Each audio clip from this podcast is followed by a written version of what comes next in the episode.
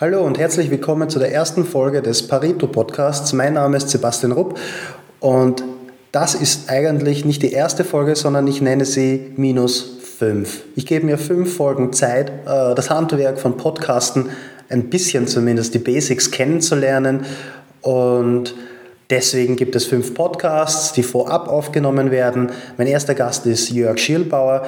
Äh, ich, kenne, ich kannte ihn schon ein bisschen vor dem Podcast und ich finde, er ist ein ganz interessanter Mensch. Ähm, nochmal danke, Jörg, dass du dabei warst.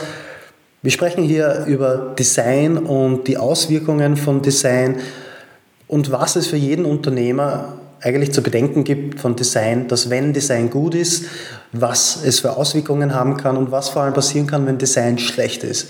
Ähm, ich wünsche euch viel Spaß und bis dann.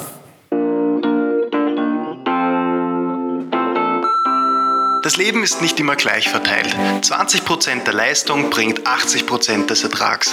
Das ist das Pareto-Prinzip. Jede Woche spreche ich mit einer Person, die in ihrem Bereich großartig ist. Ob Sport, Wirtschaft, Wissenschaft oder Medizin. Im Gespräch finden wir gemeinsam heraus, was die entscheidenden 20% dieses Menschen ausmachen. Let's go! Ja, guten Morgen. Wir sitzen hier mit Jörg. Hallo Jörg. Servus Basti, guten Morgen. Uh, Jörg, zuerst ein paar Fragen zum Aufwärmen. Was hast du heute gefrühstückt? Uh, einen Kaffee, das war's glaube ich schon, und eine Zigarette dazu. Ist er nicht in der Früh? Nein, eigentlich normalerweise nicht, meistens erst später dann. Warum? Weil du keinen Hunger hast? Uh, ich habe in der Früh ehrlich gesagt noch gar keinen Hunger und der Kopf ist schon ziemlich voll und jo. Und dann musst du aufwachen, schnell ins Büro und genau. los geht's. Okay, hast du ein Morgenritual, also außer dem Kaffee, nehme ich an? Äh, ja, eigentlich beginnt mein Büroalltag äh, mit äh, neuer Musik zu suchen, auf Apple Music im Moment. und, äh, und ja, also mit der Musik fängt es an und dann werden halt E-Mails abgearbeitet. Und warum Musik? Ich finde, Musik ist was, was ganz wichtig ist, also für meinen Teil der Arbeit, also so wie ich den Tag beginne, ähm, weil das, wie soll ich sagen, ich wache jeden Tag mit einer anderen Stimmung auf und ich suche mir dann immer passende Musik dazu die das irgendwie entweder, sei es gut unterstützt oder irgendwie entgegen wird, wenn ich irgendwie mal zart drauf bin und so. Ja. Hörst du Musik bei der Arbeit? Ja, die ganze Zeit. Wirklich? Okay. Ich kenne dich schon ein bisschen, aber erklär mal, wo bist denn du geboren, wann? Ein bisschen eine Backstory. Äh, ich werde jetzt 32 nächstes Jahr. Okay. Also bin 1984 geboren in Wien. Mhm. Ähm, aufgewachsen in Trumau. Ja. Ähm, ist bei Dreiskirchen bei Baden in der Nähe ziemlich Also bei Baden in Wien in ja, Österreich, genau. ja. Ziemlich kleines Kaff, ziemlich isoliert. Ja. Und dann irgendwann halt nach einer gewissen Zeit nach Mödling gezogen und mittlerweile seit sechs Jahren da. Und was hast du gelernt oder hast du irgendwas studiert? Ich weiß, dass du studiert hast, aber warum? Hast du, das studiert, ja. hast du das studiert, was du studiert hast? Äh, ich war mir ehrlich gesagt lange nicht sicher. Ich habe begonnen, Philosophie zu studieren. Philosophie? Damals irgendwie interessiert hat. Das ja. hat aber nur, das Unterfangen hat nur ein Jahr gedauert. also nicht, dass mich nicht weiterhin interessiert hätte. Ähm, ich habe mir dann gedacht, probier mal was anderes aus und dann sind wir dann im Endeffekt auch bei Wirtschaft gelandet. Okay. Ein ziemlich arger Wechsel, ja. Spezialisierung eben auf Marketing. Auf der FH Wiener Neustadt war das ja. Und was hast du nachher gemacht, nach der FH? Äh, war dann zweieinhalb Jahre tätig bei zwei internationalen Unternehmen äh, ersteres war im Bereich Mode, im Marketing, mhm. zweites war in der Schmuckbranche. Okay. Und was hat, also was hat dir dort gefallen oder was hat dir nicht gefallen? Boah, schwierige Frage. Schöne Dinge. Das ist, glaube ich, das, was bei beiden gleich war. Das hat mir gut gefallen. Was meinst du mit schönen Die Artikel oder was? Ja, okay. also das, hat schon, das ist schon was ganz Ästhetisches, was mir halt wichtig ist, ja. weil mein Interesse dafür groß ist. Ähm, was mir nicht gefallen hat äh, in beiden Fällen ist die wie soll man das sagen, die Branche hat viele, viele Nachteile, lass mich mal so formulieren. Darf ich nachhaken? Was sind die Nachteile dieser Branche? Oder was äh, meinst du als Nachteil? Viele Überstunden. viele Überstunden. okay. Und das, heißt, das hat dich gestört, aber der, der Inhalt der Arbeit hat dir gefallen. Was hast du dort genau gemacht? Ähm, ich war im Marketing zuständig. Ja. Also, und ehrlich gesagt, Mädchen für alles. So mhm. wie jeder vielleicht, der beginnt am ja. Anfang ähm, generell viel Erfahrung sammeln können, also auch viel gelernt, vor allem im ersteren Job, aber auch im zweiteren. Mhm. Ähm, was mir gefallen hat, ist, ähm, mit so vielen kreativen Leuten arbeiten zu können. Also wir haben viel mit Agenturen zusammengearbeitet, damals schon, mit Stylisten, äh, mit Fotografen, mit Videographers, mit wirklich kreativ, kreativen Leuten quer durch die Bank. Also das, das war, war cool. Gut. Ja. ja. Und jetzt zum Wechsel, warum bist du dann weggegangen? Ich meine, du machst jetzt was anderes. Genau. Was machst du jetzt? Ähm, ich mache jetzt das, was, damals die, was ich damals bei wem anderen in Auftrag ja, okay, ja. Also das Witzige war ja, ich wollte damals immer schon weg von Auftraggeber in Auftragsnehmersicht, also in die Kreation. Okay. Ich wollte nicht mehr der sein, der das irgendwie nur in Auftrag gibt, ja. sondern mich hat eigentlich, bin dann drauf gekommen in den zweieinhalb Jahren, dass mich, was mich viel mehr interessiert ist, das Ding an sich zu machen, zu konzipieren, zu designen, zu überlegen, zu organisieren. Also das kreative Schaffen ist, glaube ich, das, was irgendwie mir eher liegt. Das finde ich eigentlich das Interessante, dass du das sagst, weil auch meiner Vergangenheit war das so, dass ich bei größeren Unternehmen war, meines Zeichen bei einer Bank und wenn man an Marketing und große Bank denkt, dann denkt man im Fall von Raiffeisen an Hermann Mayer, an diese riesigen Werbespots. Und wenn man dann in diesen Abteilungen drin ist, kommt man eigentlich drauf, dass eigentlich nichts passiert in diesen Abteilungen. Genau. Das ist das, was, was mich damals eigentlich schockiert hat, weil es eigentlich nur Einkaufen der Leistungen geht und eigentlich die Marketingabteilung unter Anführungszeichen ein bisschen dumm sind. Ja. Ja, ja das war es. Also ich, das Wort ist erhalten, aber ja, also ich kann die voll verstehen, ich ja. stimme dazu ja. und äh, mir ging es eigentlich mitunter ähnlich. Also ich habe mir das gleiche gedacht. Okay.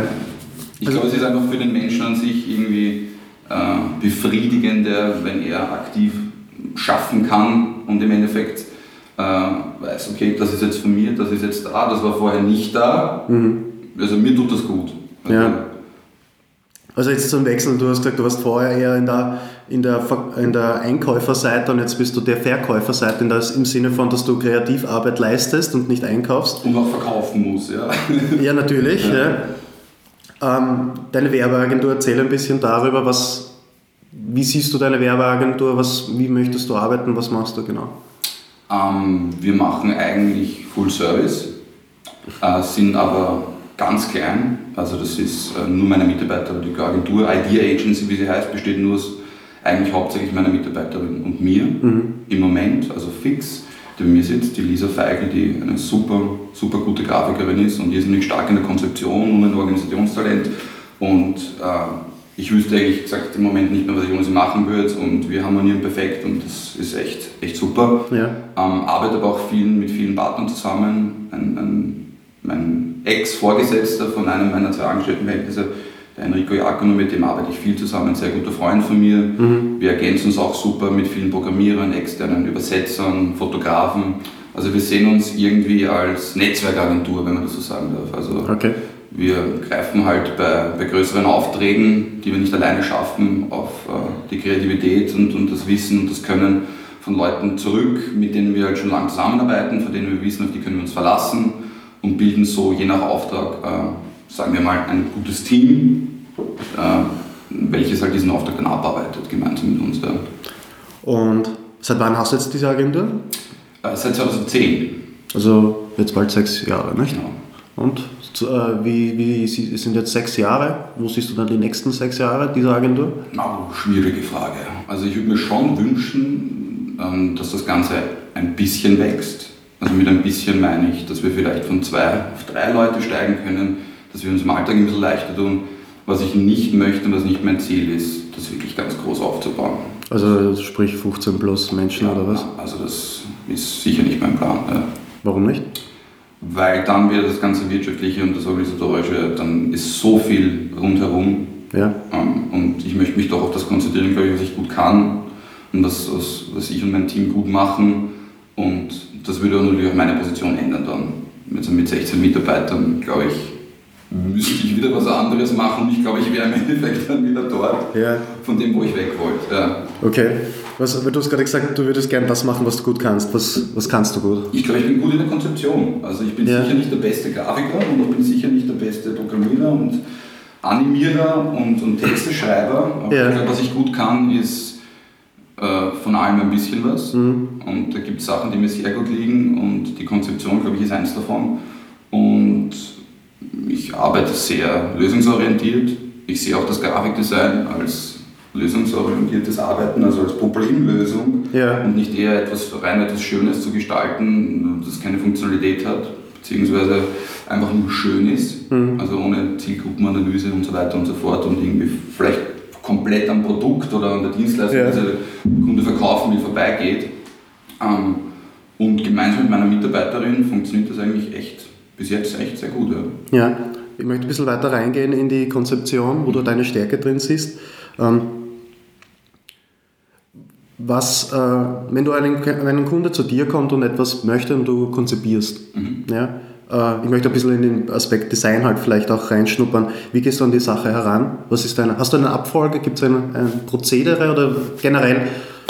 Zeig mir, äh, erklär mir, wie du das machst. Ja, also das Prozedere gibt es. Das hat sich natürlich von den ersten Jahren, also von 2010 bis jetzt, natürlich verändert und weiterentwickelt. Also ich habe früher war das Ganze deutlich anders, indem dass der Kunde zum Beispiel gesagt hat, mir gefällt das, ich zeige dir das und XY, diese Website gefällt mir, dieses Logo-Design gefällt mir, diese ja. Typografie spricht mich an und so weiter und so fort. Ich möchte fix diese und diese Farben und ich habe das gebaut. Das war in den ganzen Anfängen. Also mittlerweile gehe ich das anders an und ich frage den Kunden ganz genau, was verkaufst du? Ist es eine Dienstleistung, ist es ein Produkt? Was willst du damit erreichen? Was ist deiner Meinung nach deine Zielgruppe? Ja. Wie bist du aufgestellt? Wie willst du das vertreiben? Ja.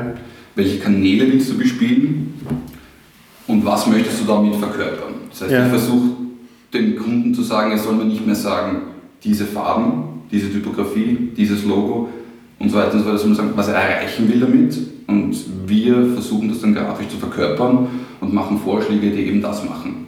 Okay. Ich glaube, dass das der bessere Ansatz ist mittlerweile für uns, weil wir sehen das als Problemlösung. Der Kunde hat ein Problem, er hat ja. noch keine CI, er hat noch keine CD, er hat vielleicht auch noch keine Ahnung, wie er mit seiner Dienstleistung weiterverfahren will oder mit seinem Produkt.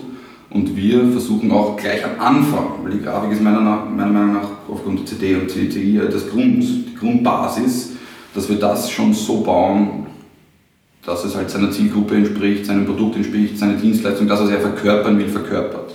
Und meiner Meinung nach sollte sich der Kunde da gar nicht so viel selbst Gedanken machen im Vorhinein hinsichtlich Typografie, Farbe, Form und so weiter und so fort.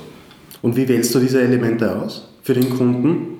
Ähm, Nach welchen Gesichtspunkten? Ja, wir können Beispiele herannehmen. Letztens hatten wir ein Logo gestaltet für einen, einen Fitnesstrainer, mhm. der jetzt eine CI hat, die mehr oder weniger etwas altgebacken wirkt, verschnörkelt, Jetzt im Moment. Farben her, ja, genau. Okay. Und er wollte irgendwie etwas haben, was mehr sportlich, männlicher, schneller, aktiv, okay. frisch aussieht. Und das war das Briefing und demnach haben wir was gestaltet. Also anfangen tun wir meistens mit, äh, mit dem Logo-Design. Mhm. Also dass wir uns da viele Gedanken machen, unterschiedliche Varianten probieren, mit unterschiedlicher Typografie arbeiten, teils auch das komplett Handlettern, die ganze Sache ausdrucken, Farben vergleichen, Farben kombinieren und dann natürlich, das in meinen Meinungen ein irrsinnig wichtiger Teil, die Auswahl der Typografie für das CD im okay. Endeffekt. Also zur Erklärung für jemanden, die vielleicht vom Vulgo her nicht mitkommen, was ist Typografie? Die Lehre der Schriften, also Typografie, ja, es gibt Schriftfamilien, es gibt Schriftschnitte und so weiter. Wir könnten da jetzt ins Detail gehen. Die Typografie ist eigentlich im Endeffekt die Auswahl der Schrift. Also es okay. sollte eine Schrift geben, die zum Logo passt, die damit harmonisiert, einen Fließtext, Fließtextschrift, die schön dazu passt. Also du hast vorhin gesagt, das fand ich recht interessant, äh, dass die Grafik oder das Design ist das Fundament, auf dem alles aufbaut. Wenn du dich umsiehst ähm, in der Welt, wie empfindest du das Design? Sind die Designs, die die Firmen haben, passend zu dem, was du empfindest zu den Firmen oder nicht so? Kommt dadurch darauf an. Also es gibt schon viele Unternehmen, die das richtig gut machen. Ja. Welche fällt da als erster ein? Natürlich, da ist halt so viel Brand Awareness schon da. Das ist ein blödes Beispiel. Natürlich Nike macht das toll, ja, obwohl ja. das eigentlich nur ein Swoosh ist, von dem wahrscheinlich keiner gedacht hat. Ja. Ähm, dass das irgendwann mal so eine, eine, eine, Brand Awareness haben wird und so eine Markenstärke und dass das halt so eine Recognizability haben, haben wird nach so vielen Jahren. Und ich glaube, das war auch ziemlich billig damals. 80 Dollar hat das gekostet, laut der, dem Rumor, der da irgendwie existiert. Apple natürlich. Also mhm. da einen, einen Apfel zu wählen, aufgrund halt der.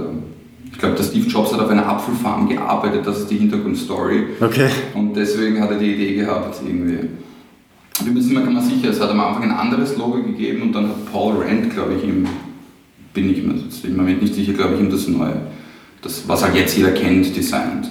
Okay, jetzt hast du zwei äh, internationale amerikanische Firmen genannt, fällt auch irgendwas Österreichisches oder im deutschsprachigen Raum ein?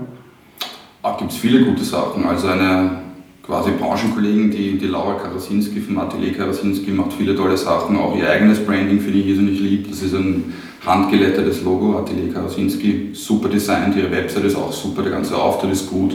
Das würde mir zum Beispiel in dem Fall einfallen, das ist richtig gut. Ähm, und jetzt, wenn du daran denkst, was ist, also wie wichtig ist gutes Design, meinst du, für, ähm, für den Verständnis des Kunden, dass das zusammenpasst? Oder wie wichtig ist letztendlich, findest du, Design für den Erfolg für ein Unternehmen? Also jetzt nicht unbedingt nur das Logo, aber prinzipiell alles, sprich von den Drucksorten bis hin zu, ich weiß nicht, äh, Bürogestaltung. Mhm. Also meiner Meinung nach sehr wichtig wenn du mich natürlich das fragst, ja, weil ich ein sehr ästhetischer Mensch bin und mir das halt persönlich sehr wichtig ist. Ähm, ich glaube, dass es da zwei Ansätze gibt generell. Ich bin kein Freund von, also von Design rein over function. Also Was meinst finde, du damit? Also das richtig gutes Design sollte immer funktionell sein. Also wenn wir da zum Beispiel jetzt ähm, ins Webdesign gehen, mhm. in die Usability, ins Usability Design gehen und ins UX Design, ähm, also UX-Design heißt was? User Experience ja. wäre das. Also gutes Design sollte den User auf einer Website führen. Es sollte ganz klar sein, wo ist ein Button zurück, wo ist ein Button nach vorne, wo ist ein Button, der sagt mir abschicken, ändern, ja. Daten eingeben. Also rein eine schöne Website zu bauen, muss jetzt nicht unbedingt also hilfreich sein. Also ich glaube, dass da, da die Funktionalität ganz wichtig ist. Wenn weil wenn, also die Funktionalität sollte eigentlich vor der Ästhetik stehen. Verstehe ich das so richtig?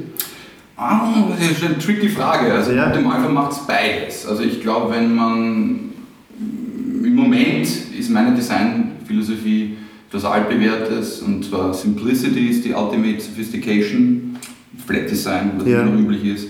Material Design von Google, die Vorlagen, die es da gibt, äh, also den ganzen Trend, den es da gibt, den Google davor lebt mit den Ghost Buttons, und dem ganzen Zeug. Also das ist richtig gut. Also gutes Design sollte den User auf einer Website meiner Meinung nach nicht von den wesentlichen Dingen ablenken. Okay. Sollte ansprechend sein fürs Auge, aber halt nicht ablenken davon, von dem Content. Das sollte den Content der Website, die eine Dienstleistung oder ein Unternehmen oder ein Produkt bewirbt, so gut wie möglich in den Vordergrund rücken. Ähm, das sind jetzt natürlich, dass, dass du sprichst das rund und beschäftigst dich jeden Tag damit, ich meine ich persönlich auch. Ähm, aus meiner Sicht ist es so, ich halte mich selbst für keinen guten Designer. Ich halte mich eher für jemanden, der einen anspruchsvollen Geschmack hat und ich erkenne gutes Design. Mhm. Ich erkenne auch, wenn das Design nicht gut ist. Ähm, was, was würdest du jemandem raten, beispielsweise, der entweder A, selber ein Unternehmer ist oder selbst sich selbstständig macht und äh, sagt, okay, ich möchte auf das achten, auf gutes Design, aber ich verstehe nicht die Funktionalitäten. Ich weiß jetzt nicht, was ist gut, was ist schlecht. Äh, was ist, findest du, den Weg, dass jemand sagen kann für sich, okay, äh, mir ist das wichtig, äh, wie, welche Checkliste meinetwegen kann ich im Kopf, Kopf durchlaufen, zu sagen, okay, äh, wann ist eine, eine Webseite beispielsweise nicht funktional oder wann ist äh, mein Logo irreführend oder mein, so wie du gesagt hast am Anfang, mein Design ist grundlegend, wann, wie erkenne ich, dass mein Design nicht passt oder nicht funktioniert? Gibt es, äh, gibt eine Möglichkeit für jemanden, der sich nicht wie du Tag, jeden Tag damit beschäftigt, ein, ein, Gespür dafür zu bekommen oder wie würdest du das angehen? Also ich glaube, mit, mit einem Beratungsgespräch gibt es schon eine Möglichkeit, den Kunden ein bisschen da äh, zu informieren, also ihm zu sagen, also ich möchte, ich möchte, ich möchte noch einmal nachfragen. Jemand sagt, er hat jetzt nicht Zugang zu dir oder zu jemandem anderen. Oder meinst du generell, äh, jemand kann, jemand sollte prinzipiell einen Professionisten befragen zu dem Thema oder gibt es auch einen anderen Weg? Schwierige Frage. Also ich glaube, ganz ohne einem einmaligen Gespräch mit jemandem, der sich auskennt, wird es wahrscheinlich schwierig sein. Also Kunden sind gewohnt, dass Design Geschmackssache ist. Ja. Und das ist natürlich ein ganz schwieriges Thema. Ich stimme dem nicht ganz zu. Warum? Weil es in der Typografie, im Logodesign, im Grafikdesign generell, im Editorial Design Richtlinien gibt, die man einfach, wie soll ich sagen, einhalten sollte. Also wenn es darum geht, was man mit einer Schrift alles machen kann, was für einen Durchschuss man der Schrift geben kann. Man kann die Schrift auseinanderziehen, die Abstände zwischen den Buchstaben ändern und so weiter und so fort. Also da habe ich schon Sachen gesehen, die halt eigentlich nicht mehr tragbar sind. Also da gibt es okay. Dinge, die man einfach nicht machen darf. Ja. Oh, rein, wenn man jetzt zum Beispiel meine Kollegin fragen wird, die das, die das studiert hat, ähm, die sich da typografisch natürlich viel besser auskennt als ich noch, ähm, da würde man durchfallen auf der Universität dafür. Ich, ich meine, ich verstehe komplett, was du sagst. Andererseits, wenn ich mir jetzt irgendeine lokale Zeitschrift durchsehe, wo irgendjemand sein Inserat reingibt, was er wahrscheinlich in Word äh, designt hat, das funktioniert auch. Ja? ja? natürlich, das kann auch funktionieren. Also ich sage jetzt nicht, dass das nicht gar nicht funktioniert. Ich glaube, es ist branchenabhängig. Okay. Also ich glaube, wenn, wenn der Kunde beispielsweise in einer Branche tätig ist, wo, sagen wir mal, äh, seine eigenen Kunden ihm sehr ähnlich sind ja. und ihm das nicht wichtig ist und für seine Kundschaft das nicht wichtig ist, wird wahrscheinlich nichts passieren, wird das auch so funktionieren. Ich glaube aber trotzdem, dass es netter wäre, hätte auch dieser Kunde in, seiner Branche ein, ein Design, wo jeder, jeder beim Erstkontakt sagt, na das ist aber nett, wir hatten dir das gemacht, das ist aber hübsch, das gefällt mir gut, das verkörpert dich gut, das passt gut zu dir. Ja. Ich glaube, dass man sich trotzdem mit gutem Design, mit sehr gutem Design auch abheben kann, also vom seiner Konkurrenz. Ja. Und, und, generell, wenn, wenn du es. Es ist schwierig zu fragen, ich verstehe natürlich, was du sagst, aber stell dir vor, jemand. Äh, ich muss nachfragen, wenn du Design meinst, meinst du Design äh, nur ähm, Farbe oder Form oder ist es letztendlich auch nur Text? Ich meine alles. Also okay. nicht das, was allumfassend, ich meine alles. Lass mich nur ein Beispiel geben. Ja. Braun kennst du noch, natürlich, kennt jeder. Braun, die, die Marke ja, Braun? Macht, genau, ja. macht Männer. Massierer oder was auch immer. Massierer. Du weißt aber sicher auch, Braun hat früher andere Sachen gemacht. Also Braun war eine Zeit lang, also da hat es zwei große Industrial Designer gegeben, den Dieter Rams und den Hartmut Esslinger, die beide bei Braun waren. Mhm. Braun hat super schöne Wecker designt, die jeder kennt. Ja. Die stehen vielleicht nur noch am Oma-Nachgastel mittlerweile, ja. ja. aber Braun hat viel mehr gemacht, Küchenappliances, alles quer durch die Bank. Braun war designmäßig das damals, was Apple vielleicht jetzt ist. Ich lehne mich vielleicht ein bisschen weiter raus, für mich ist es das, für den anderen vielleicht nicht. Ja. Äh, und jetzt schauen wir an, was Braun jetzt macht. Ja. Braun macht wahrscheinlich irrsinnig schöne, funktionelle Rasierer, die aber halt sehr futuristisch aussehen und das, die Marke an sich, die Markenstärke von Braun ist mit Sicherheit nicht mehr das, was es damals war. Also mir geht es auch darum, dass gutes Design auch, wie soll ich sagen, nicht nur Wiedererkennungswert schafft, Brand Awareness, sondern auch den Kunden die Möglichkeit gibt, einen persönlichen Bezug dazu herzustellen. Okay. Also, dass man im Endeffekt sagt, ich entscheide mich für diesen Tischler, weil wenn der mit seinen Mitarbeitern kommt, die schauen so nett aus in ihren Leibern und der macht seine Arbeit so toll und der gibt mir so ein liebes Kattel und der macht das so gut und so weiter und so fort. Oder im, im Erstgespräch, der hat einen Folder mit, mit Arbeiten, die er gemacht hat. Ja. Das schaut einfach bei dem viel besser aus als bei dem anderen. Da kommt das Produkt, das er verkauft oder die Dienstleistung viel besser zur Geltung. Deswegen entscheidet sich der Kunde für diesen. Ich finde, ich finde das, das Beispiel, das war gerade sehr schön. Ich denke es mir jetzt, ich glaube, jeder kennt das sofort, wenn er äh, Urlaub bucht und sich irgendwelche Hotels ansieht und geht auf die Hotels-Webseite. Und dieses Foto äh, hat nur, ist einfach nur schlecht ausgeleuchtet beispielsweise. Genau, oder ist das Hotel, ja, richtig, nein, aber es muss, aber das ist einfach nur schlecht ausgeleuchtet und es ist sofort abgeschossen, weil das Hotel oder die Webseite von, der Web, von dem Hotel was bessere Fotos hat. Genau. Unabhängig davon, ob das Hotel besser wäre oder ja. nicht, wird automatisch mehr Buchungen erhalten genau. als das jene, was schlecht ausgeleuchtet ist. Und da bist du wieder Profi, da kennst du dich viel besser aus und du weißt ja, dass genau das messbar ist. Es ist hundertprozentig ja. messbar. Lass uns das ändern und dann schauen wir uns an, wie sich die Buchungen verändern, wie sich die Klicks verändern, wo die Leute hinklicken.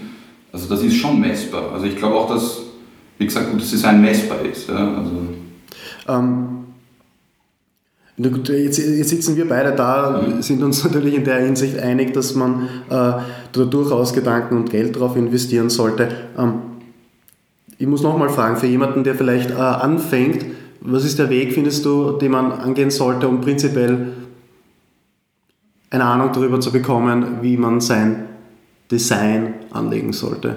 Wenn du die Frage verstehst.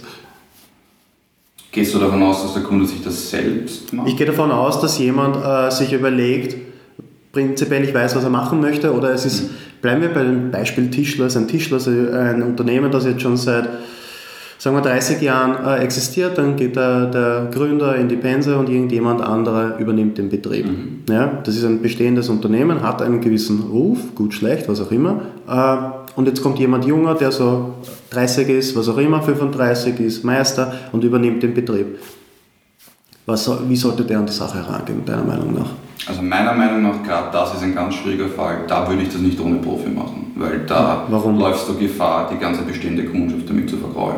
Also ist es das, wenn, nur weil das Design, ich meine, ich, ich frage jetzt wirklich provokant, es ist ein Unternehmer, das haben wir jetzt es ist jetzt es ist nicht mal an jemand, ein anderer, sondern es ist in der Familie. Der Vater gibt es an den Sohn weiter mhm. und der Sohn möchte halt natürlich äh, das Unternehmen sein eigen machen mhm. und ändert etwas. Heißt aber nicht, dass die Qualität schlechter wird. Mhm. Unterstelle ich jetzt. Ähm, wie sollte der das in die, Warum hast du jetzt gerade gemeint, das ist gefährlich, dass er die alte Kundschaft verliert? Nur weil sich unter Anführungszeichen das Design ändert. Nein, ich, meine, ich sehe das so. Also die, die, die alte Kundschaft hat zwei Veränderungen nachher dann. Die erste Veränderung, dass wer anderer das jetzt übernimmt, dass mhm. sich die Kommunikation ändert. Okay. Und das natürlich hoffentlich ins Positive oder zumindest gleichbleibend gut. Das ist die erste Veränderung, mit der die ganze Kundschaft konfrontiert wird. Und wenn, wenn er dann mit einem kompletten Redesign da reinkommt, das irgendwie komplett vorbeigeht an all dem, also so eine Übermodernisierung, sage ich immer, die ja. meistens gar nicht notwendig ist, ja. ähm, dann kann das natürlich auch sehr negativen Aspekt haben, also negative Einflüsse haben. Ja. Ich glaube, dass an, wenn du sagst, Beispiel gibt seit 30 Jahren, wird neu übernommen, dann 30 Jahre ist eine lange Zeit. Dann wird da in jeder Hinsicht viel richtig gemacht worden sein. Ja. ja.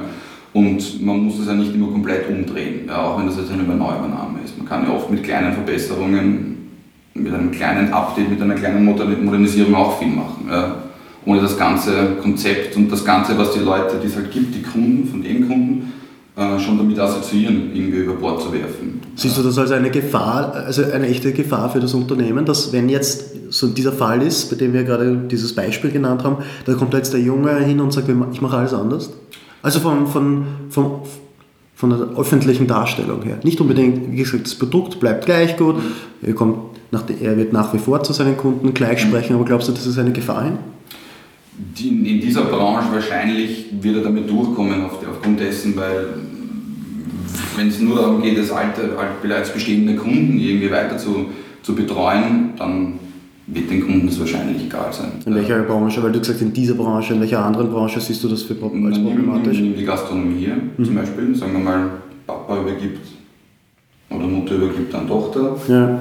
Italienisches Lokal, ja. Tochter oder, oder Sohn sagt, so, ich mache das alles neu, ich drehe das alles um, ich mache ein neues Konzept, ich mache neue Menükarten Zusätzlich zum neuen Menü, ich mache das ganze Interior Design neu. Ja. Kunden kommen und sagen, wo bin ich da? Ja. Also gerade im Gastro-Bereich kann das voll in die Hose gehen, meiner Meinung nach. Also da muss man jetzt nicht aufpassen.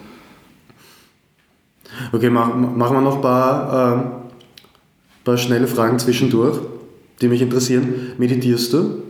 Äh, nein. Also hast du schon mal probiert ja. oder nicht? Habe ich schon mal probiert, ja. ja ähm, ich glaube, ich bin so ein rastloser Geist fürs Meditieren. Ich tue mir ein bisschen schwer dabei. Okay. Ja. Und was, wie, hast du, wie, hast du da, wo, wie hast du da angefangen? Hast du dich einfach hingesetzt oder wie war da der Schritt des Meditierens? Willst du das wirklich wissen? Ja. Okay. Und das war der klassische Schneidersitz am Teppichboden. Ja. Und hast du dich einfach hingesetzt und genau. geführt oder ungeführt? Ungeführt. Ungeführt. Und hat der, War es Eigeninteresse, ehrlich gesagt. Ja. Und hat, hat dir nichts gegeben oder du konntest dich nicht beruhigen? Ich glaube, dass wenn ich aufgewühlt bin, ich mich eher durch andere Sachen beruhige, aber probiert habe ich es. Und was beruhigt dich? Musik. Musik, ja. deswegen hörst du auch in der Früh die Musik. Den ganzen Tag. Okay, spannend. Ähm, liest du? Ja. Bücher? Ja. ja Nicht nur im Internet, aber auch viel dort. Wegen dem Internet, welche, ja. welche sind die, deine drei Webseiten, die du am öftesten besuchst? Ähm, ich glaube The Verge. Hm. Also The Verge ist eine Technikseite? Genau. Gizmodo, ebenfalls eine, ebenfalls eine Technikseite. Ähm, und ich schaue oft vorbei bei den ganz großen, Sagmeister Walsh, eine große Grafik-Werbeagentur okay. aus New York, Bruce Mau Design. Mhm. Die haben das Sonos Rebranding gestaltet. Das ist okay. irrsinnig interessant. Da sieht man nämlich, ähm, was, was gutes Design noch alles bewirken kann. Okay. Also kann ich nur sehr empfehlen, dass man da mal vorbeischaut, sich das Rebranding von Sonos anschaut. Mhm. Ähm, Fuse Project Okay. Das ist äh, die, die Website, Portfolio-Website von Yves Bazaar. Das ist äh, ein Industrial Designer. Also Muss okay. gar nicht mehr dazu sagen. Der hat viel, viele coole Sachen gemacht. Jawbone, Headset designt, also quer durch den Gemüsegarten. Da schaue ich gern vorbei. Da gibt es viele coole Sachen. Und ja, das war es eigentlich, glaube ich, schon. Sicher noch ein paar andere Techniksachen. Ja. Und Amazon. Und, und YouTube. ja. äh, welche Bücher, also Bücher, welche, ja. welche hast du schon, welches Buch hast du schon öfters als einmal gelesen? Start with Why von Simon Sinek. Was hat dir an dem gefallen? Dass das ein irrsinnig brauchbares Buch ist, generell gesehen. Also es geht, ähm, das ist ein Marketingbuch eigentlich. Okay. Das ist mal, du kennst das wahrscheinlich, ja. ja natürlich, ähm, wenn ich das mal so salopp beschreiben darf, nur halt aus einem ganz anderen Ansicht, also einer ganz anderen Perspektive. Das ja. betrachtet Sachen, irrsinnig interessant, ist irrsinnig leicht lesbar, irrsinnig inspirierend, motivierend und meiner Meinung nach Pflichtlektüre für jeden, der sich dafür interessiert. Ja. Hast du noch ein anderes Buch, was dir in den Sinn kommt? Der Marsianer ist jetzt zwar kein. kein der Marsianer? Aber das war irrsinnig gut, das hat mir gut gefallen. Ja. Äh, was habe ich sonst noch? Von Simon Sinek noch das Zweitwerk, Leaders Eat Last. War auch irrsinnig gut. Aber was habe ich noch? Ich überlegen. Six Pixels of Separation. Sagt mir was, habe ich noch nicht gelesen. Ja, ja das war es, glaube ich, was mir so gut ein. Ja, super. Eine interessante Frage, die ich immer wieder gerne stelle, ist, ähm, woran glaubst du, was die meisten Menschen nicht glauben. Dass das Leben ein Wunschkonzert ist. Geh, geh auf das ein, bitte. Äh, ich glaube und ich bin fix davon überzeugt, dass ähm, man zu jeder Zeit alles, was man macht, komplett ändern kann. Jeder kann zu jeder Zeit alles ändern. Seine innere Einstellung zur Arbeit, zur Beziehung ähm, und zur ganzen Weltanschauung. Also ich bin fix davon überzeugt, dass wenn man das verfolgt, was man wirklich will, ist die Chance groß, dass man es auch bekommt. Ich möchte nur kurz, ich möchte gar nicht zu philosophisch werden in der Hinsicht, aber siehst du das als ein Problem? Bei anderen Menschen? Ja, ja, also das, deswegen habe ich das ja auch so betitelt. Ich ja, richtig. Auch geglaubt, das Leben ist ein Wunschkonzert. Ja, eben. Ja, ja, ja, ja eh, nein. Ich hoffe zumindest. Ja, ja. Aber siehst du das so, dass äh, Menschen sagen, ähm, das ist so und das kann man nicht ändern? Oder genau, ich muss das machen. Ich muss das, das muss machen. man aber machen und ich denke mir, nein, muss ich eigentlich nicht. Ja. Hm. Ähm, deine größte Anschaffung, die dir überraschend wenig bedeutet hat, nachdem du es bekommen hast? Hm. Recently? Also Nein, egal was, wenn es dir einfällt. Wenn dir nichts einfällt, können wir noch zu einer anderen Frage springen. Ja, vielleicht. Noch kurz überlegen. Ja, das ist eine interessante Frage. Ja, richtig. Ähm, größte Anschaffung, die ja, schon bedeutet hat mich nervt Also mich nervt dieses ganze Ding. Es verliert ab dem Moment, wo du es kaufst, beim, beim, beim Wegfahren irrsinnig viel an Wert. Es ist teuer in der Haltung, pestet die Umwelt. Äh, vielleicht noch eine, um den Kontext nochmal mit Design herzustellen, findest du das Auto als Design, ähm, wie soll ich das Adjektiv nachhaltig, also nicht nachhaltig, sondern noch immer zukunftsweisend? Dass du sagst, okay, ist das Auto als das Mittel des Individualverkehrs? Also wenn man sich die Trends anschaut, die es jetzt gibt, also wo Tesla da sicher einer der Vorreiter ist, muss ich sagen, kann ich mir gut vorstellen. Self-Driving Cars in the mhm. Future, Elektroantrieb und so weiter. Ja, ich glaube, es wird nicht ganz ohne gehen in dieser Form. Okay. Ähm, vielleicht noch abschließend, also abschließende Frage ist es, wenn du jetzt an dieses Setting nachdenkst, ähm, mit wem würdest du dich jetzt in, zum beispielsweise gern zusammensetzen, um rauszufinden, was dem sein Geheimnis ist, die Denkensweise, wie er oder sie die Dinge macht? Stefan Sagmeister. Stefan Sagmeister, wer ist das? Ähm, hat eine Agentur, die jetzt heißt eh schon seit längerem Sagmeister in Walsh, arbeitet in New York, ist eigentlich ein Wiener, mhm. kommt zum Forward Festival, zum nächsten Grafikdesigner, irrsinnig guter mit noch viel, ganz vielen anderen Talenten und ganz polarisierend. Polar, polarisierend. Danke. ganz polarisierender Typ und irrsinnig interessant. Irrsinnig interessante Persönlichkeit, irrsinnig orger Werdegang. Ja, was meinst du, was ist das, wenn du sagst, okay, das ist, wenn du den Finger drauf drückst, das ist das, was diesen Menschen ausmacht oder was ist das Besondere an ihm? Dass er Grafikdesign technisch für die Größten der Welt arbeitet und sich etwas traut, was sich keiner trauen will und die Kunden ihm vertrauen und das mit, die mit, die ziehen mit, die machen das. Der sagt, wir machen das so. Alle sagen, puh, ist das sicher, das ist ein bisschen derb. Und er sagt, ja, machen wir und sie machen es. Das finde ich cool an ihm. Okay, danke Jörg für deine Zeit. Ja, danke Bastian. Und das war der erste Podcast mit Jörg Schirlbauer. Ich hoffe, es hat euch gut gefallen. Mir hat es besonders viel Spaß gemacht. Es ist noch nicht perfekt. Äh, ich werde mit den kommenden Episoden versuchen, die Fehler, die ich jetzt schon erkannt habe, besser zu machen. Aber wenn du dich interessierst für die Bücher oder die Webseiten oder die Personen, die in dem Podcast erwähnt wurden und du möchtest mehr über die erfahren, dann kannst du auf meine Webseite gehen unter www.sebastian-rupp.com. Rupp schreibt sich Richard Ulrich Paula Paula forward slash Podcast. Da kriegst du dann, hast du den, findest du diese Episode und in der Description von diesem Podcast äh, findest du sämtliche Links und äh, also sämtliche Links zu den einzelnen Personen und kannst dann zu den jeweiligen Personen äh, mehr erfahren. Ich danke dir fürs Zuhören und kommenden Montag hoffentlich kommt schon die nächste Folge. Dankeschön.